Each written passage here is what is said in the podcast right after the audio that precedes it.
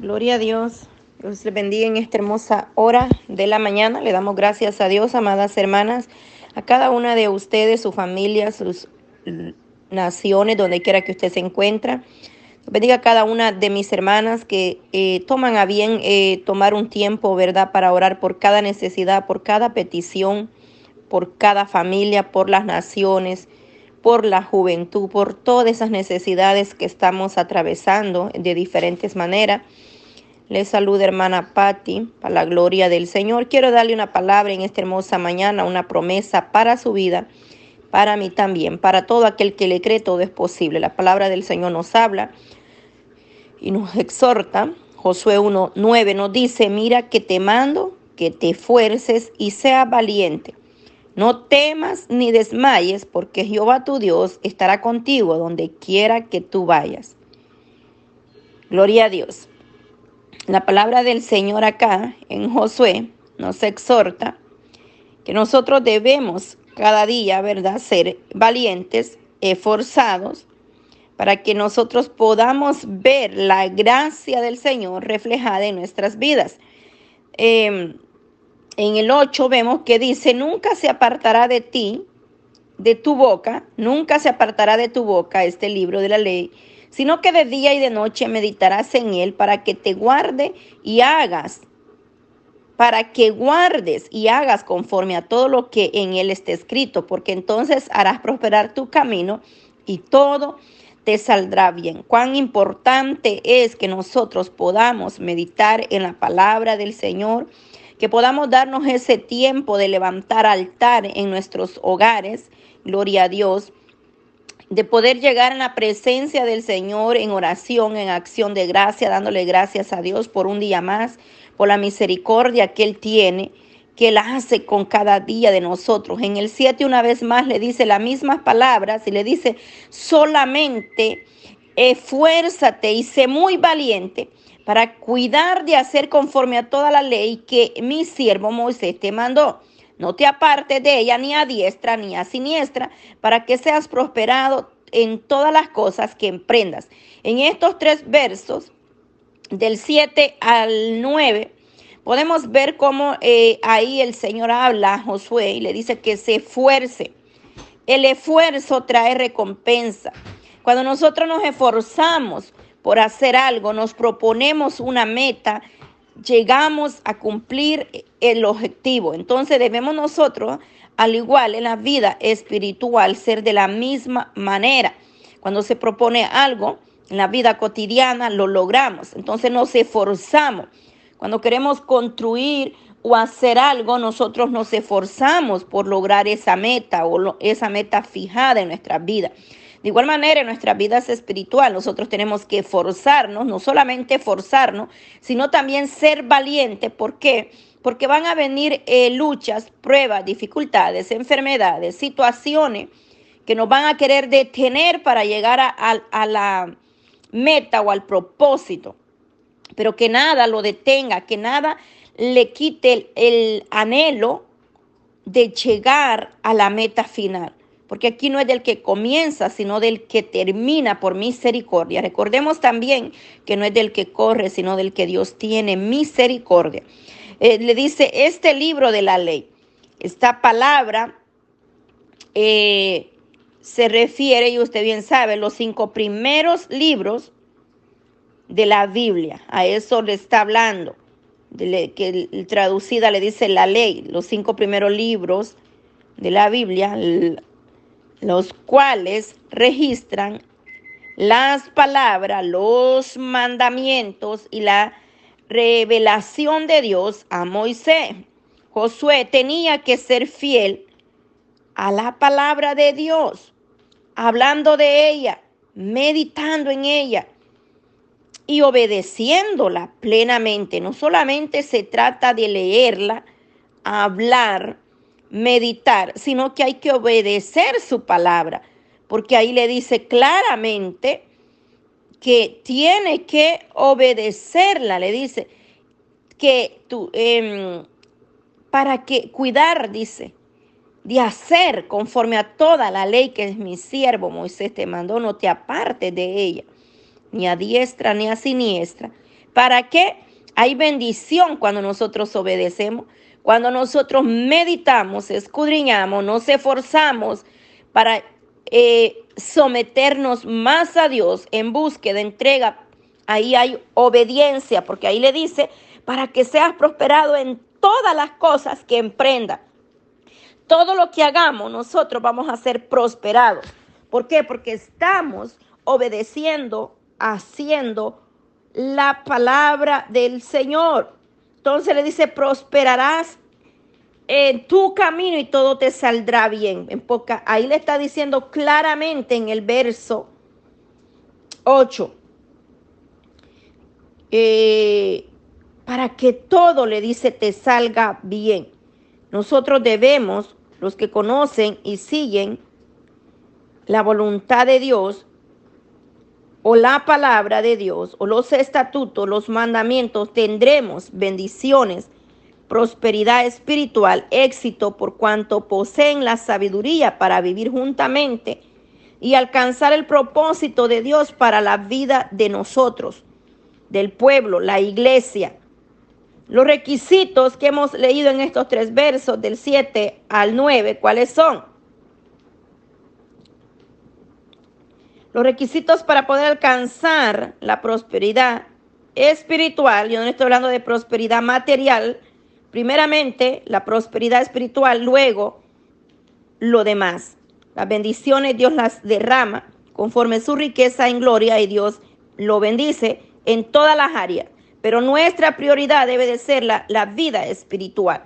Lo material, de igual manera, Dios se encarga, porque dice que miremos las aves del campo, y así como Él cuida de las aves del campo, cuidará de vosotros. Número uno, y con número uno, gloria a Dios, dice ser valiente, esforzado, diligente. Eso significa ser valiente es una persona que se esfuerza, que a pesar de la, de la dificultad, a pesar que se ve que no sale de ese hoyo, sigue siendo valiente, esforzado diligente. Número dos, hacer de la palabra de Dios la guía autorizada para todas las creencias, es decir, creer, no solamente creer, sino también y las acciones de nosotros. Las acciones, los hechos cuentan, las acciones de nosotros van contando. Gloria a Dios. Si no, vuelva a repetir el verso, vuelva a leerse ahí el verso 7. Número 3, estudiar diariamente la palabra de Dios y meditar en ella. En el verso 8 nos confirmó lo que leímos. Y número 4, determinar, buscar fervientemente la presencia de Dios durante toda la vida. Este mensaje a Josué provee a nosotros como iglesia de una serie de principios generales para una vida de éxito. Sin embargo, se debe o debemos tener cuidado de nunca inferir que, mm, como eh, decirle, de que mm, Dios esté obligado, a veces nosotros nos quejamos renegamos, blasfemamos que Dios no me hizo esto, Dios no me dio lo que yo esperaba y todo lo demás. Dios no está obligado a proporcionarnos prosperidad material, ni debemos reprocharle cuando no somos o no tenemos bienes materiales, porque Él está hablándonos acá de lo espiritual, pero también dice, su palabra es clara y dice que primeramente busquemos el reino de Dios y su justicia y lo demás vendrá por añadidura. Entonces yo le estoy hablando en un enfoque espiritual, a buscar la prosperidad espiritual y todo lo demás, Dios tiene el control, Él sabe de qué le hace falta. Esas condiciones tales, principios generales, no son garantías absolutas porque nosotros muchas veces creemos que, vamos a recibir eh, eh, bendiciones eh, materiales y solo lo material. No, también es lo espiritual. Con lo espiritual viene lo material, que le quede claro. Pero nuestro enfoque es lo espiritual. Nosotros tenemos que eh, estar sujetos a las más elevadas eh, elecciones de Dios para que cada uno de los creyentes, dice, a veces Él permite que nosotros eh, pasemos, experimentemos sufrimiento y adversidad. Para eso va a ver ahí, tome nota tercera de Juan 2. Nosotros estamos eh, anhelando la llenura espiritual en nuestras vidas. Esforzarnos cada día para que el Señor sea obrando en nosotros, para que el Señor vaya derramando conforme sus riquezas en gloria. El Señor da como Él quiere y trata con el, con el que Él quiere de la manera que Él quiere. Sigamos adelante, eh, iglesia de Elohim, sigamos adelante, amadas hermanas, sin desmayar, que esta palabra nos ayude cada día, nos vivifique y que nunca sea parte de vosotros. Padre, en esta hermosa hora de la mañana, yo te doy gracias, Dios mío, por cada una de mis hermanas, Dios amado, la iglesia, Señor por todo tu pueblo, Padre, donde quieras, Señor amado, que se encuentra un remanente buscando tu presencia, buscando tu gracia, Señor. Ahí donde no hay fuerzas, ahí donde hay enfermedad, Señor. Dios amado, tú conoces, Padre eterno, cada una de mis hermanas, Señor, en este grupo, orando unos por otros. Oh Dios mío, Padre eterno, en madres, en oración por sus hijos, Señor. Cada una de mis hermanas, Padre amado las presento delante del trono de la gloria, aquellas que están quebrantadas de salud, Señor. La vida de mi hermana Miriam, sus hijos, Padre eterno. Fortalece la salud de mi hermana, Señor. Que seas tú glorificándote, mi Dios amado en la vida de mi hermana María Fernández, Señor, que seas tú obrando en esa petición, Padre, Dios eterno, que seas tú, mi Dios, poniendo tu mano, Padre, en, eso, en esa operación que ella va a tener el día de mañana. Que seas tú el doctor por excelencia, Padre. Que salga todo bien, que tengas el control de esos doctores, de ese momento. La vida de mi hermana María Adriana la presento delante de ti, Señor, en esta hora hasta Chile. Tú sabes de qué ella está necesitada, Señor, de un milagro, de tu misericordia, de esa fortaleza que tú solamente tú le puedes dar, Dios amado.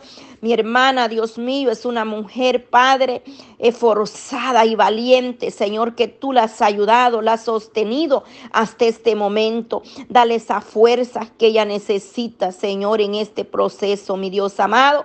Que ella pueda ver tu gloria, Padre. Que ella pueda sentir que ahí estás tú obrando, mi Dios amado. Que tú no la has dejado, mi Cristo de la gloria. Y por cada una, Señor, de esas peticiones, Padre, que tenemos presente de cada madre que ha presentado a sus hijos en tu presencia, esas peticiones, Dios mío, por aquellas personas que están atravesando ansiedad, inquietud, temor, miedo, todo aquello que el enemigo ha querido sembrar en esa mente, en esos pensamientos, Padre eterno, que vengas trayendo libertad a los pensamientos, a la mente, Señor, de cada una de tu pueblo, mis hermanos, hermanas que puedan estar atravesando ansiedad, Señor. Te lo pedimos en el nombre de Jesús, por la juventud, Señor, que también está pasando por ansiedad, por estrés, Dios mío, desánimo tristeza, dolor, lo que tú conoces, Padre que ellos, Dios mío, están enfrentando en sus vidas. Fortalece la juventud, los niños, Señor, cúbrelos con tu sangre preciosa. Tú vienes hablando a través de sueño a nuestra vida.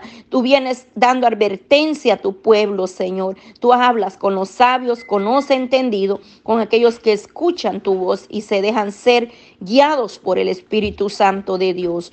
Bendice las naciones, Señor, en esta mañana. Bendice tu pueblo, ese remanente, a través de la distancia, Señor, que ahí estás tú obrando en nuestras vidas y ayúdanos a cumplir cada día con estos requisitos, Padre, de forzarnos, de ser valiente, de ser diligente, Señor, para estar postrándote oh Dios mío, postrándonos delante del trono de la gloria, en el nombre poderoso, maravilloso de nuestro Señor Jesucristo. Te lo pedimos todo, Padre, en el nombre de Jesús.